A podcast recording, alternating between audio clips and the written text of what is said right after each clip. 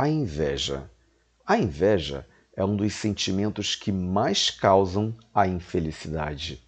Você já percebeu que às vezes em que nos comparamos a outra pessoa, sempre saímos para baixo?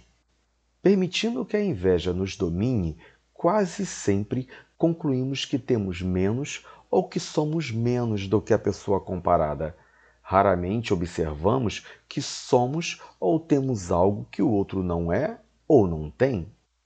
Esse é um olhar infeliz, porque o olhar da inveja é míope, fora de foco e, portanto, não consegue enxergar corretamente a sua verdadeira realidade. Eu lembro que Jesus disse para que tivéssemos olhos bons.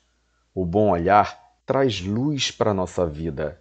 A inveja não é um bom olhar, pois traz trevas ao coração, faz com que nos sintamos pequenos, empobrecidos, adoentados, vítimas do mundo, deixando-nos infelizes. E Deus deseja sempre que sejamos felizes. Uma única palavra que pode levar o nosso ânimo à nossa satisfação é a gratidão. Seja grato pelas coisas que você tem e pelas vitórias já conquistadas. Conte uma a uma as bênçãos já recebidas e você verá quanta riqueza possui. E não se esqueça de contar as coisas que o dinheiro não pode comprar, e perceberá que pode não ter tudo o que deseja, mas felicidade não é ter tudo o que se quer, e sim começa quando se dá valor ao que se tem. Deus nos criou para sermos amados pela exuberância dos nossos talentos. Deus nos criou para sermos heróis e não coitadinhos sobrevivendo da piedade alheia. Resgate esse amor bonito por você, meu irmão.